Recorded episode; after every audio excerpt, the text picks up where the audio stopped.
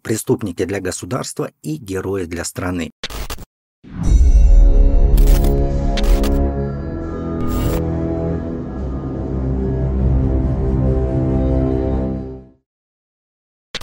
Вот представьте, что вы являетесь военным и вы выполняете приказ высшего командования, а после выполнения приказа и по прибытии на базу на вас возбуждает уголовное дело.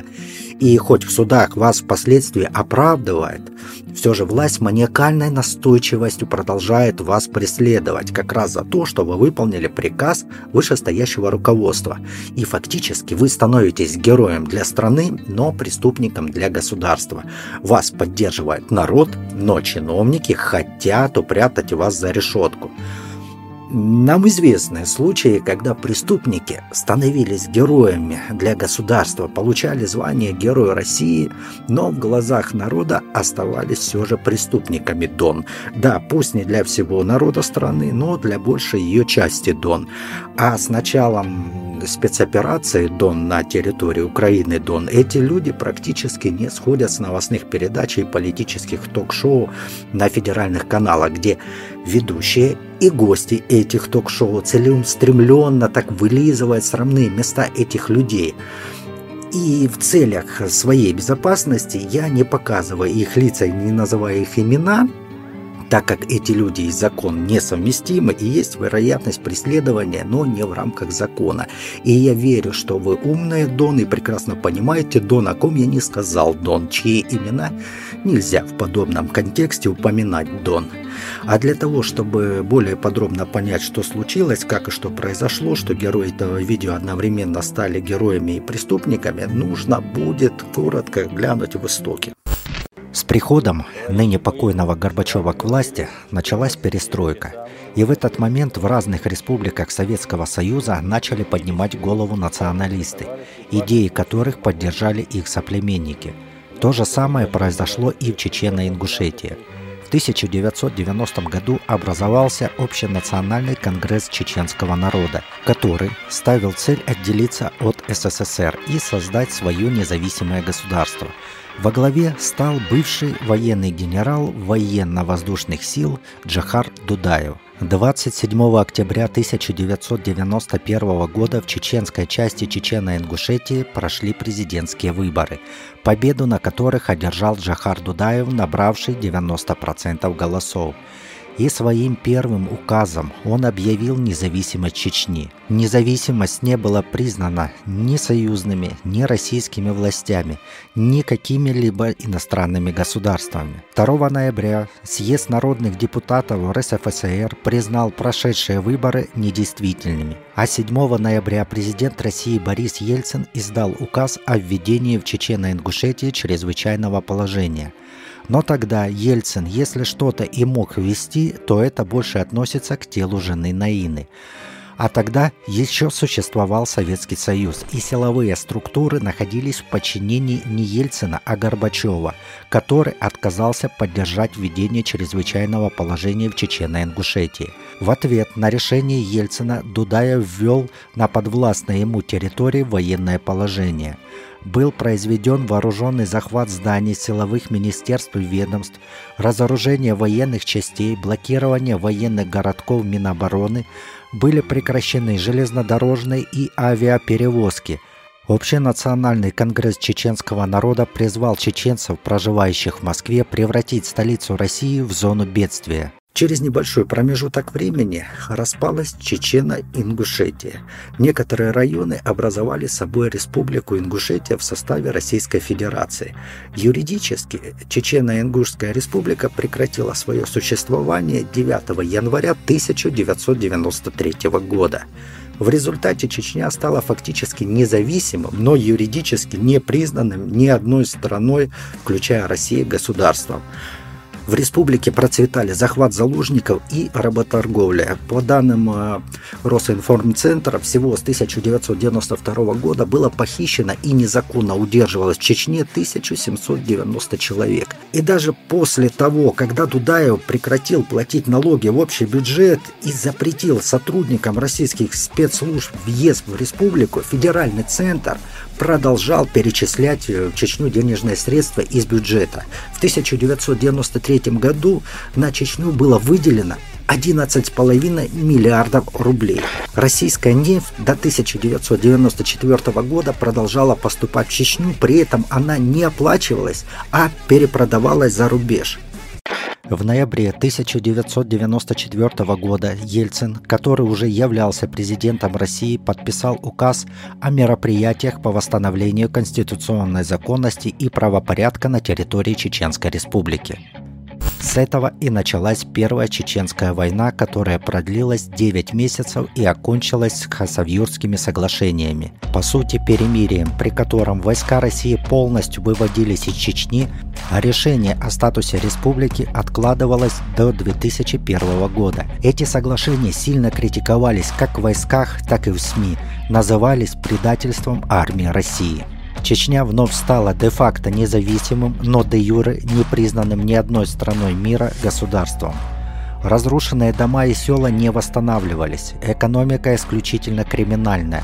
Впрочем, криминальная она была не только в Чечне, но и по всей России – из-за этнических чисток и боевых действий Чечню покинуло или было убито практически все нечеченское население. В республике начался межвоенный кризис и рост ваххабизма, в дальнейшем приведший к вторжению в Дагестан, а затем и к началу Второй Чеченской войны. И вот мы дошли до начала истории о героях-преступниках. Контртеррористическая операция на территории Северо-Кавказского региона или просто КТУ началась 7 августа 1999 года со вторжения чеченских боевиков в Дагестан. Массированным вторжением боевиков в Дагестан руководил Шамиль Басаев и Хатаб с целью поддержки местных исламистов, провозгласивших шариатское правление в четырех селах Цумадинского района – Ядро группировки боевиков составляли иностранные наемники и бойцы Исламской международной миротворческой бригады, связанные с Аль-Каидой. Одним из основных направлений КТО являлась ликвидация лидеров боевиков, в том числе Басаева и Хатаба. Чечня. Шатойский район. В трех километрах юго-восточнее от села Дая 11 января 2002 года на автодороге десантировалась группа специального назначения в составе 12 человек под командованием Эдуарда Ульмана. В кадре Хатаб. Всех участников переполняет чувство восторга. Что там такое? Дорогой, там четыре убитых солдата.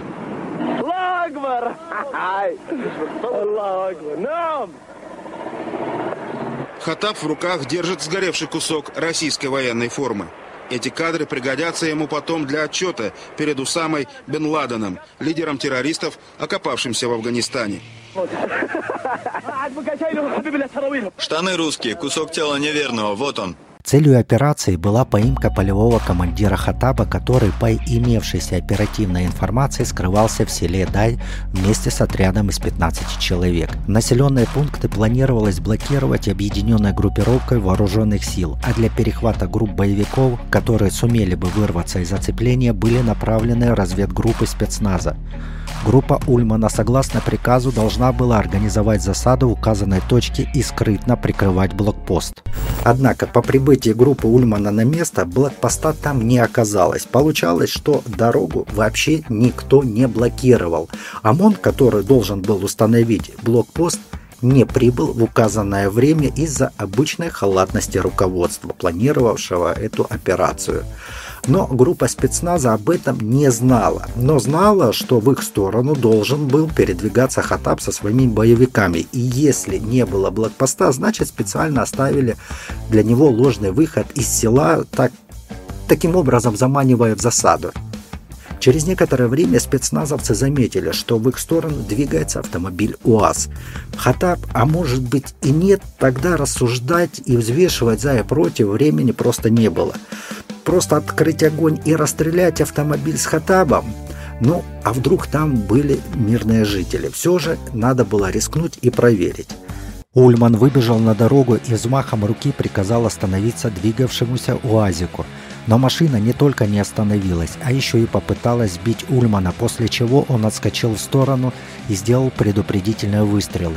Автоматный магазин обычно снаряжается так – три обычных патрона и один трассирующий – А это значит, что водитель УАЗика видел трассеры Ульмана, которые легли справа по ходу машины. Видел, что в его сторону стреляют, но вместо того, чтобы остановиться, утопил газ в пол. Ульман услышал, как у автомобиля повысились обороты двигателя. После этого он и отдал команду стрелять.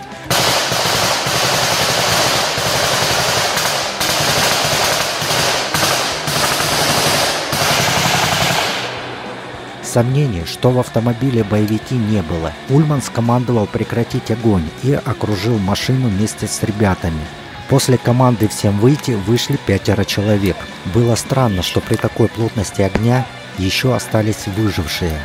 Один Вообще, на войне и в мирной жизни люди воспринимаются по-разному, как цели – есть цели опасные, есть цели неопасные и есть цели потенциально опасные. Люди, которые вышли из машины, были оценены как цели неопасные.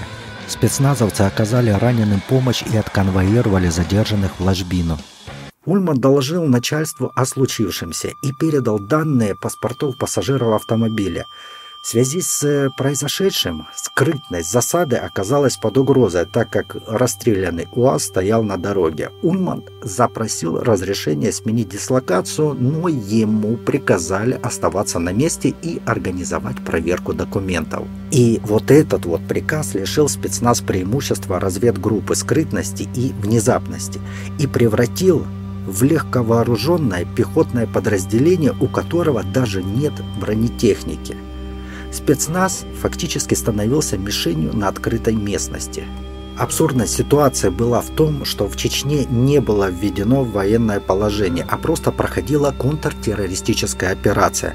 А это значит, что в полномочия военных проверка документов и установление личности населения не входило. Такими полномочиями обладали лишь сотрудники МВД – также в задачи военных не входит взаимодействие с гражданскими, тем более если военные относятся к разведывательным подразделениям, отправленным для организации засады и ликвидации террористов.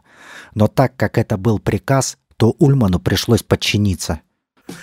Согласно приказу, группа была переведена в режим обычного блокпоста – и до захода солнца группа остановила, ну на этот раз без выстрелов, еще три автомобиля местных жителей, которые после досмотра и проверки документов были отпущены.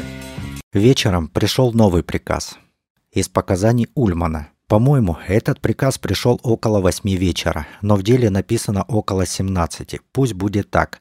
Оперативный офицер Перелевский передал мне. У тебя 6 двухсотых. Двухсотый – это значит труп. Я говорю, не понял, повтори. Повторяю, у тебя шесть двухсотых. Я опять говорю, не понял, мне что, их всех уничтожить? Да. И тут я перестал сомневаться, что в УАЗике ехали боевики. В принципе, стандартная разведгруппа, женщина и старик для прикрытия. И они представляют очень серьезную опасность, если их приказывают уничтожить. Я объявил бойцам приказ руководства и назначил подгруппу уничтожения – лейтенанта Калаганского и прапорщика Воеводина, которые имели боевой опыт и были старше остальных. Я приказал привести людей к зданию, где раньше содержали овец. Я не хотел с ними даже разговаривать, сказал коротко «идите к машине». Да, мне не нравился этот приказ, и никому в группе он не нравился. Кто-то уши закрыл, но это был приказ. И я хотел, чтобы для чеченцев все прошло внезапно и безболезненно.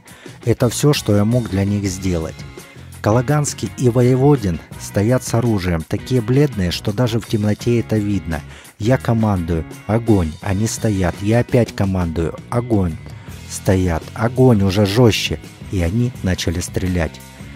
Один, который помоложе был, прыгнул за машину, скатился по склону и ушел. Пытались преследовать, но было уже темно. Его пехота утром нашла, истек кровью, но мы не знали, что он смертельно ранен. Поняли, что мы себя демаскировали. Ждали, что сейчас 150 хатабов прибежит нас убивать. Я доложил о выполнении приказа. Сказал, что один ушел. Попросил разрешения сменить место дислокации. Мне приказали остаться с группой на месте. Мы и остались. Мы опасались нападения, но с другой стороны мы не исключали, что являемся частью какого-то замысла руководства, о котором не знаем. Может, он и состоял в том, что мы должны были подставиться, чтобы кто-то другой выполнил свою задачу. А вообще, на войне по-другому чувствуешь. Примерно за три недели после приезда в Чечню организм привыкает к тому, что его скоро не будет. Приказ на ликвидацию мирных жителей группе отдавал майор Перелевский. Фактически он передал приказ полковника Плотникова, который командовал операцией. И группа Эдуарда Ульмана действовала строго в рамках приказа – Трупы загрузили в расстрелянный автомобиль, облили бензином, скачанным из того же автомобиля и подожгли. Естественно, что о прошедшем знала вся округа, так как группа была демаскирована и организовала блокпост, через который проезжали автомобили. И чеченцы, проезжавшие мимо разведчика, видели и обстрелянную машину, и номера на ней. Как выяснилось впоследствии, организация блокпоста, как и вообще нахождение группы в той местности, не было частью какой-либо операции, а только ставила под угрозу самих спецназовцев, которые отсвечивали на дороге как фонарный столб. И об их там присутствии знал весь район, в том числе и боевики. Не исключено, что знал и сам Хатаб. На следующий день группе Ульмана приказали явиться на временный пункт управления, который находился неподалеку на горе Дайлам. Ульман доложил все как было. Руководство устно похвалило спецназовцев, а затем уже на месте постоянной дислокации Ульмана, Воеводина и Калаганского вызвали к прокурору. Прокурор приказал разведчикам сдать оружие и сообщил, что они будут новыми Будановыми. Юрий Дмитриевич Буданов, российский военнослужащий, который за похищение и убийство 18-летней чеченской девушки Эльзы Кунгаевой и за превышение должностных полномочий был приговорен к 10 годам лишения свободы, а также он был лишен Ордена Мужества и воинского звания полковник. Рамзан Кадыров после условно-досрочного освобождения Буданова дал Буданову такую характеристику – Буданов шизофреник и убийца, признанный враг чеченского народа. Он оскорбил наш народ. Каждый мужчина и женщина и ребенок считает, что пока Буданов существует, позор не снят с нас. Фактически, этими словами Кадыров подстрекал к убийству Буданова. И 10 июня 2011 года Буданов был застрелен. Убийцей оказался уроженец Чечни Юсуп Тимирханов – Тимирханов скончался за решеткой после приговора. Смерть Тимирханова вызвала широкий отклик среди жителей республики. Его поминки посетили тысячи человек. Казалось бы, ситуация аналогичная в том, что преступник для государства, но герой для народа. Но здесь нельзя проводить параллели. А, в отличие от преступника Тимирханова, который подпитывался местью и словами Кадырова, и который героически стрелял в спину от бывшего уже наказания безоружного человека и потом скрылся и еще не признавался в совершении преступления. Группа же Ульмана не преследовала цель убить, э, подпитываясь местью, а наоборот спецназовцы не хотели убивать пассажиров. Они просто четко выполнили приказ вышестоящего начальства, предварительно уточнив его, переспросив, правильно ли они поняли. После встречи с прокурором группа Ульмана удивилась, но страха не испытала. Начальство разберется, подумали они. И подумали они так наивно. Они тогда еще не знали, что их будут не просто сливать, а целенаправленно уничтожать их жизнь. А дальше начался цирк. Но не такой, в котором смеются, а в котором становится тошно от того, что происходит с правоохранительной с правоохранительными органами и судебной властью. Когда наделенный властью пытается выслужиться и лизать сраку вышестоящим и плевать на нижестоящих. И вообще, по моему мнению, порядочных людей, занимающих высокие должности, просто единицы. Остальные – лизоблюды, коррупционеры, которые будут идти на все ради звездочки и повышения. Ну, а также, конечно, ради денег, ради незаконно нажитых денег – на этих должностях, которые они хотят получить. 14 января 2002 года прокуратурой Шатуйского района Чечни были арестованы командир разведгруппы 641-го отряда спецназа ГРУ капитан Эдуард Ульман, лейтенант Алексей Калаганский и прапорщик Владимир Воеводин. Их обвинили в убийстве – Передавший капитану Ульману приказ о расстреле майор Алексей Перелевский также был арестован, но вскоре его отпустили под подписку о невыезде. В конце 2002 года под подписку о невыезде были отпущены Калаганский и Воеводин, а под арестом остался только Эдуард Ульман. 27 октября 2003 года Северокавказский окружной военный суд, расположенный в Ростове-на-Дону, начал слушание дела. 29 апреля 2004 года присяжные оправдали военных. Эдуард Ульман был освобожден из-под стражи в зале суда, а 26 августа по жалобе потерпевших Верховный суд России отменил вердикт из-за нарушений при формировании коллегии присяжных. С обвиняемых была взята подписка о невыезде. Но 19 мая 2005 года присяжные снова оправдали подсудимых.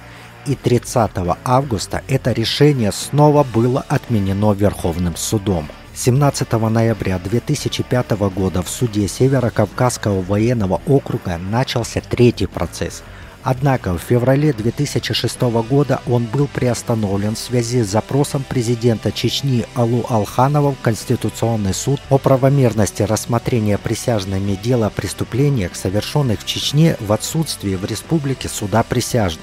6 апреля 2006 года Конституционный суд согласился с позицией Алханова и постановил вести подобные дела в составе коллегии из трех профессиональных судей. Это был конец. В перерыве между судебными заседаниями на вопрос журналиста «Жалко ли вам тех людей?» Эдуард Ульман ответил «Конечно, жалко, чисто по-человечески, но в тех условиях, при том слабом объеме доступной информации, я не мог поступить по-другому. Я до сих пор не могу понять, чем руководствовался полковник Плотников, который отдал этот жестокий приказ. Про полковника Плотникова известно то, что он не являлся обвиняемым по уголовному делу, так как он отказался от своего приказа. Вернее, сказал, что такого приказа он не отдавал. Он настоящий офицер. Слово дал, слово взял. Но о том, что Плотников врет, рассказывают свидетели. Согласно свидетелю Николаю Эпову, находившемуся в палатке с Перелевским, Перелевский советовался с каким-то полковником с усами и в валенках, который заявил «пленных не брать». Согласно показаниям свидетеля Александра Круплева, руководителями операции были полковники Плотников и Золотарев.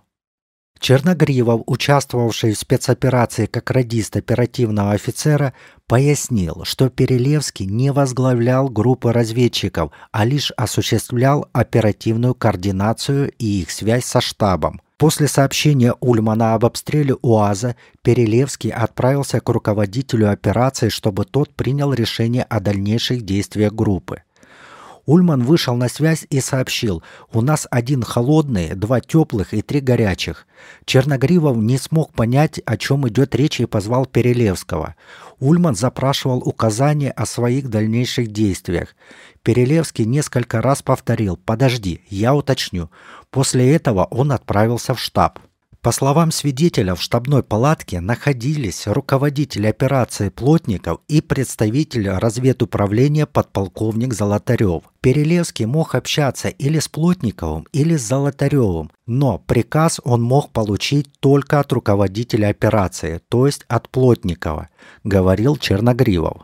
В своем интервью Ульман сказал, если меня с третьей попытки все-таки осудят, то тогда военные в случае получения любого подозрительного приказа, чтобы не оказаться на моем месте, будут говорить командиру, приказ ясен, только я сначала схожу за визой к прокурору. Или на каждый боевой вылет, на каждый выход спецназа надо потом брать по прокурору, чтобы в случае необходимости он смог грамотно квалифицировать действия. А в результате будет нарушен принцип единоначалия. Это диверсия против армии.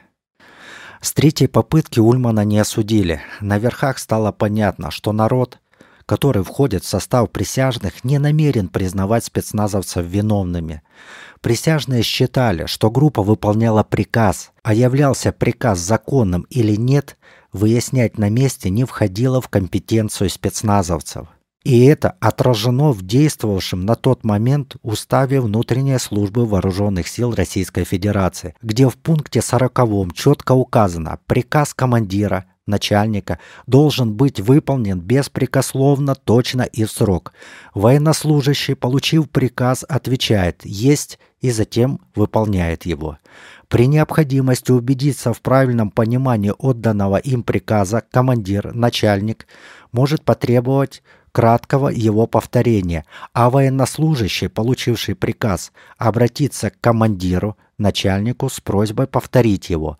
О выполнении полученного приказа военнослужащий обязан доложить начальнику, отдавшему приказ, и своему непосредственному начальнику. Военнослужащему не могут отдаваться приказы и распоряжения, ставятся задачи, не имеющие отношения к военной службе или направленные на нарушение закона. И присяжные считали, что Ульман все выполнил в соответствии с уставом.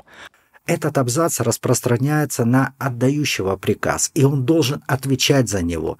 Но полковник Плотников отрекся от своего приказа, и ему поверили на слово. Это ведь офицер и хозяин своему слову. В 2007 году Владимир Путин своим указом утверждает новый устав, и этот устав не претерпевает особых изменений касаемо отдаваемых приказов и их исполнения. Добавляется только абзац, в котором указывается, что выполнив приказ, военнослужащий, не согласный с приказом, может его обжаловать. И также добавляется уголовная ответственность за невыполнение приказа. По моему мнению, никакой диверсии против армии не было. Никак не распоясавшиеся прокуроры творили черное дело. Нет, это все было спущено сверху и, скорее всего, с администрации президента. Ульмана необходимо было признать виновным. Владимир Путин э, во что бы то ни стало хотел замерить чеченцев, которые негодовали в связи с, э, ну, можно сказать, казнью. Надо было во что бы то ни стало укреплять власть своего ставленника, бывшего боевика, перешедшего перешедшего на сторону федеральных сил Ахмада Кадырова.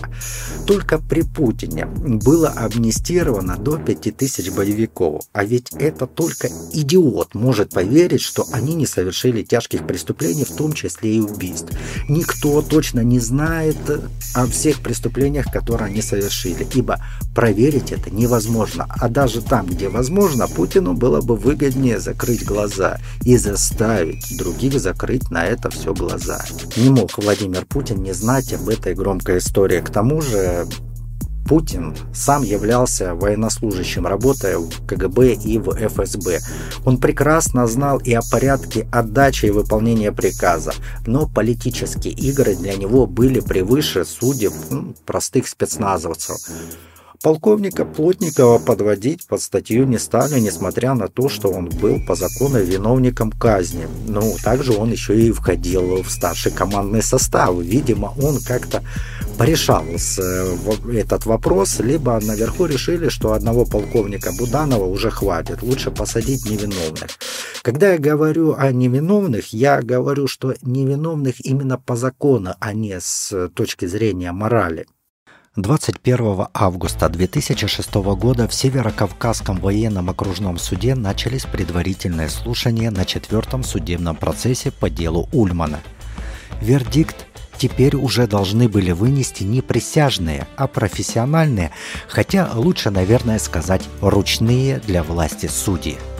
4 апреля 2007 года представитель прокуратуры потребовал признать военнослужащих виновными в убийствах мирных жителей Чечни и приговорить Ульмана и Перелевского к 23 годам лишения свободы, Воеводина к 19 годам, Калаганского к 18 годам – Кроме того, гособвинитель потребовал лишить обвиняемых воинских званий и государственных наград и обязать выплатить потерпевшим компенсацию морального ущерба в сумме 1 миллиона рублей каждому.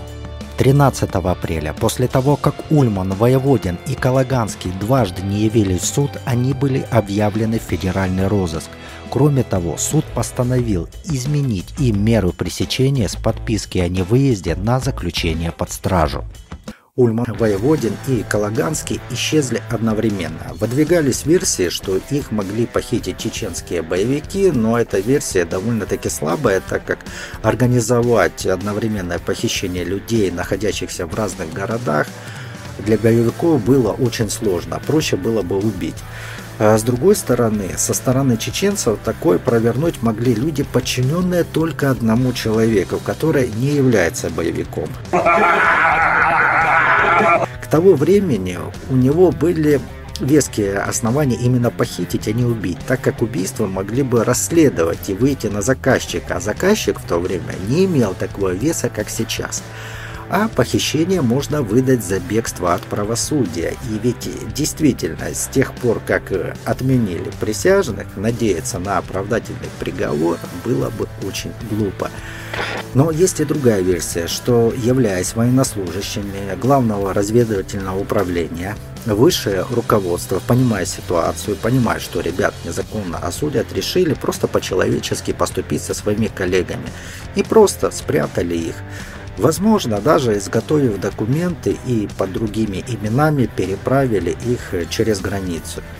Возможно, даже на территории Украины, ведь в то время в отношениях между странами было все спокойно, все ровно. Остается вот негативный осадок, что ребята, которые рисковали жизнью, выполняли приказ в соответствии с законом, вынуждены скрываться от государства, чьи интересы они когда-то отстаивали. Как бы то ни было, ребята исчезли, а каток правосудия все равно катился дальше. 14 июня Северокавказский окружной военный суд в Ростове-на-Дону приговорил Алексея Перелевского к 9 годам лишения свободы с отбыванием наказания в колонии строгого режима. Трое других спецназовцев не присутствовали в зале суда и были осуждены заочно. Капитан Эдуард Ульман признан виновным в убийстве, превышении служебных полномочий и умышленном уничтожении имущества и заочно осужден на 14 лет лишения свободы с отбыванием наказания в колонии строгого режима. На 11 лет осужден лейтенант Александр Калаганский. На 12 лет прапорщик запаса Владимир Воеводин. Эта история очень показательна, как в России совершается правосудие. Спустя 20 лет ведь фактически ничего не изменилось по отношению власти к простому человеку. После того, как началась мобилизация для участия в военных действиях на территории Украины, военным стоит помнить об этой громкой истории, поучительной, наверное, чтобы самим не повторить судьбу Ульмана и его ребят, так как неизвестно, с кем завтра Владимир Путин захочет примириться и кого из своих граждан положит на жертвенный алтарь замирения по скрипту. Что касается Чечни, то почему-то меня не покидает ощущение, что если Путин покинет кресло президента, а тут, наверное, уместнее сказать, что как только он помрет, то опять начнутся движения в Чечне. Движения, которые перерастут в вооруженный конфликт. Ведь Путин сделал все для того, чтобы Кадыров подчинялся лично ему, а не закону. И как только Путин остынет, с вероятностью 90%, мне так кажется, Кадыров устроит свой халифат не только в Чечне, но и вообще на Северном Кавказе. И силы у него для этого есть. Путин ему позволил создать свою персональную армию. Он единственный глава республики в составе Российской Федерации, кто имеет свою армию. А недавно он еще и запросил зенитно-ракетные комплексы. И как вы думаете, против кого он их собирается применять? Я думаю, ответ понятен, но особо пробитые путинской пропагандой могут считать, что Кадыров собирается применять это оружие против Украины. На этом все. Давайте жить дружно.